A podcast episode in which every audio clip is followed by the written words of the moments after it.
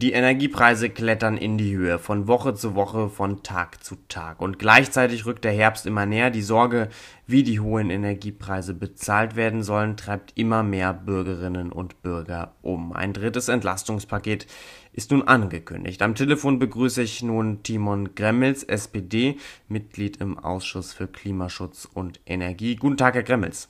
Ich grüße Sie, guten Tag. Herr Gremmels, machen Sie sich eigentlich gerade Gedanken, wie Sie Ihre heimischen Energiekosten in diesem Winter bezahlen werden? Ja, ich glaube, dass ähm, ich als Bundestagsabgeordneter zu den wirklich besser verdienen gehöre und äh, das abfedern kann. Auch bei mir werden die Energiekosten steigen. Äh, allerdings ist das verkraftbar. Viel größere Sorgen mache ich mir um die Menschen, die äh, untere, äh, mittlere Einkommen haben äh, und die das eben mal nicht so wegstecken können. Also insofern ähm, werden wir jetzt alles tun, äh, um die Menschen zu entlasten Kanzler Olaf Scholz hat ja gesagt, you never walk alone und das müssen wir jetzt in äh, Tat, die Tat umsetzen. Und was das bedeutet, was das heißt, darauf werden wir gleich zu sprechen kommen. Sie haben jetzt gesagt, Sie selbst wird das weniger betreffen, aber viele kleine und mittlere Einkommen werden sehr wohl in diesem Winter davon betroffen sein. Wenn wir ehrlich sind, wenn wir auch sehen, wie hoch die Energiepreise jetzt sind, wie hoch sie weiterhin klettern, werden einige Haushalte in diesem Winter im Dunkeln sitzen? Nein, wir dürfen jetzt auch keine Panik äh, schüren und Ängste äh, äh, walten lassen. Ähm, wir sehen ja, dass die Menschen gerade wie, wie äh, geschnitten Brot ähm, ja diese Radiatoren, die Heizlüfter kaufen. Ich glaube, das Falscheste und das Teuerste, was man tun kann, jetzt mit Strom zu heizen, sondern wir müssen gucken, dass wir insgesamt äh, dafür sorgen, dass genügend Gas da ist. Das machen wir gerade. Unsere Gasspeicher sind jetzt schon bei 80 Prozent gefüllt und sie werden auch in den nächsten Tagen weiter gefüllt werden. Ähm, wichtig ist, dass auch dann äh, äh, im Dezember, also in der nächsten Heizperiode, auch ähm, die LNG-Terminals, also die Flüssiggas-Terminals ähm, an der Nordsee, ähm, die ersten beiden dann ans Netz gehen, also auch Gas äh, dann ähm, per Schiff anlanden kann. Äh, und wir werden den Gasverbrauch reduzieren müssen, da wo es vertretbar ist und jeder selbst kann auch etwas tun. Ich habe heute mit einer Wohnungsbaugesellschaft bei mir aus dem Wahlkreis gesprochen. Die stellt zum Beispiel jetzt ihren Mieterinnen und Mietern ähm, Duschköpfe äh, zur Verfügung, die weniger ähm, Wasser verbrauchen. Eine ganz tolle, praktische Initiative, wo den Menschen auch ganz konkret geholfen wird. Aber auch nur ein Tropfen auf den heißen Stein, um es ganz ehrlich zu sagen. Weil Sie jetzt gerade Duschköpfe ansprechen, wie hilfreich finden Sie denn da Tipps von Ministerpräsident Winfried Ketschmann aus Baden-Württemberg beispielsweise, der vorschlägt, sich künftig mit Waschlappen zu waschen? Politiker sollten sich mit solchen äh, Ratschlägen zurückhalten. Das ist die individuelle Lebensplanung eines jeden Einzelnen. Äh, wer gerne zehn Minuten äh, duscht, äh, der soll das auch weiterhin dürfen. Er muss halt nur wissen oder sie muss halt nur wissen, dass das Kostenauswirkungen hat. Aber Duschen jetzt politisch zu reglementieren, wo kommen wir denn da hin? Also das, das geht nicht. Das greift zu sehr in die Freiheitsrechte eines einzelnen Bürgers ein. Äh, das ist äh, aus meiner Sicht äh, auch nicht zu kontrollieren und umsetzbar. Dann lassen Sie uns jetzt auf das dritte Entlastungspaket kommen, das in diesen Wochen ausgearbeitet wird. Zwei Entlastungspakete gab es jetzt bereits. Ähm, einzelne Entlastungen sind beispielsweise das 9-Euro-Ticket oder das Wegfallen der EEG-Umlage. Worum wird es denn jetzt in diesem dritten Entlastungspaket gehen? Ja, gut, dass Sie es nochmal in Erinnerung rufen. 30 Milliarden Euro haben die ersten beiden Entlastungspakete gebracht. Das ist wirklich eine große Menge.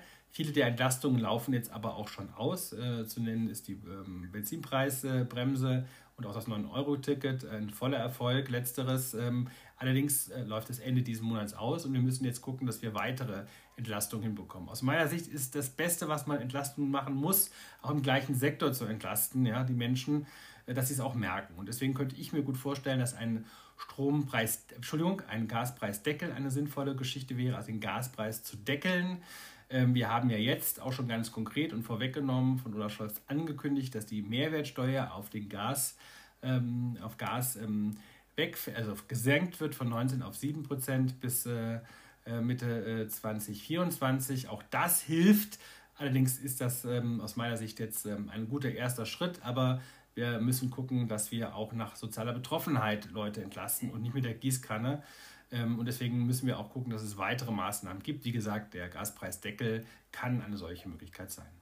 Gasdeckel klingt erstmal gut. Können Sie uns auch konkrete Zahlen nennen? Nein, das äh, wäre jetzt unredlich. Wir sind ja in der Gespräche, es sind ja noch weitere Vorschläge da. Es gibt auch den Vorschlag eines Einsparbonus. Ähm, Übrigens habe ich gesehen oder gehört und auch gelesen, dass zum Beispiel das in Mannheim schon äh, praktiziert wird. Die dortigen Stadtwerke ähm, machen etwas sozusagen auch schon für ihre Kunden, dass wenn sie dort ähm, ja, ähm, Gas, weniger Gas verbrauchen als in der Vergangenheit, dass sie dann sozusagen die Differenz davon einen kleinen Bonus bekommen. Sowas könnte ich mir oder könnten wir uns als Sozialdemokratie auch ähm, vorstellen, als generelles Modell ähm, so etwas auf den Weg zu bringen, kann helfen, auch nochmal Anreize zu geben, äh, Energie, insbesondere Gas einzusparen. Was Sie jetzt unerwähnt gelassen haben, das ist das Absenken der Stromsteuer. Das fordert der DGB, die Stromsteuer nämlich auf ein Mindestmaß zu reduzieren. Gehen Sie damit? Wie gesagt, wir werden jetzt ganz verschiedene äh, Elemente diskutieren. Wir haben in erster Linie derzeit einen äh, ein, ein Gasproblem, ähm, was sozusagen aber natürlich infolgedessen, weil wir das Gas kompensieren müssen, auch zu einem Stromproblem werden kann. Wir müssen jetzt gucken, wie wir sozusagen dort äh, eine Entlastung machen. Ich halte jetzt nichts davon, Hunderttausende von Vorschlägen ähm, sozusagen in die Welt zu blasen, weil das die Leute verunsichert, sondern jetzt muss die Koalition und muss auch die gesellschaftlichen äh, Verbände, dann nehme ich den DGB, aber auch Arbeitgeber- und Arbeitnehmerverbände mit, mit dazu, ähm, müssen dort jetzt Vorschläge machen, aber jeden Tag sozusagen ein neues äh, Thema, äh, neue Sau durchs Dorf zu treiben, ich glaube, das verunsichert Menschen, sondern sie müssen zeitnah und spürbar entlastet werden. Das ist jetzt Aufgabe der Politik. Sicherlich wollen Sie jetzt nicht zu viel verraten, aber was Sie sicherlich noch sagen können, und das ist nämlich ein negativer Punkt aus den vergangenen zwei Entlastungspaketen, nämlich dass die Rentnerinnen und Rentner quasi gar nicht berücksichtigt wurden. Wird man diesmal da genauer hinsehen auf die Rentnerinnen und Rentner und auf die Studenten und Studenten? Also die Kritik war berechtigt, das sage ich jetzt auch, räume ich auch ein. Ich hatte bei mir im Bürger, in den Wahlkreisen und auch bei den Bürgergesprächen ganz viele Rentner und Rentner, die das ähm, als ungerecht empfunden haben. Auch wenn sie es finanziell erlauben können, diese 300 Euro, die im, im September jetzt ausgezahlt werden, äh, fanden sie sozusagen, dass sie einfach gar nicht äh, berücksichtigt wurden, dass überhaupt, dass sie gar nicht äh, Thema waren. Das hat sie zum Teil mehr gekränkt und verletzt als die eigentlichen 300 Euro. Insofern, übrigens galt auch für Studierende, muss man nebenbei zu sagen, die sind davon auch nicht betroffen, ähm, äh, sei denn sie haben einen Nebenjob, das gilt auch für Rentner mit Nebenjob, die können auch diese, diese 100 Euro bekommen. Aber wir müssen in der Tat beim nächsten Paket, und das steht auch ganz oben uns auf, äh, auf, äh, auf dem Tableau, ähm, dass das sozial äh, ausgerichtet ist und dass insbesondere auch Rentner und Rentner äh, davon profitieren, ähm, das ist ganz klar. Wir haben es jetzt gesagt, insgesamt drei Entlastungspakete wird es voraussichtlich in diesem Jahr geben, auch natürlich mit Auswirkungen auf das nächste Jahr. Die vergangenen zwei Entlastungspakete haben den Staat rund 30 Milliarden Euro gekostet. Wie viel das dritte jetzt kosten wird, weiß man noch nicht, aber was man natürlich weiß, ist, dass sich diese Entlastungspakete, dass sich diese Kosten auch irgendwann dann natürlich schlagen werden auf die einzelnen Geldbeutel der Bürgerinnen und Bürger. Wie lange können wir uns denn sowas noch erlauben?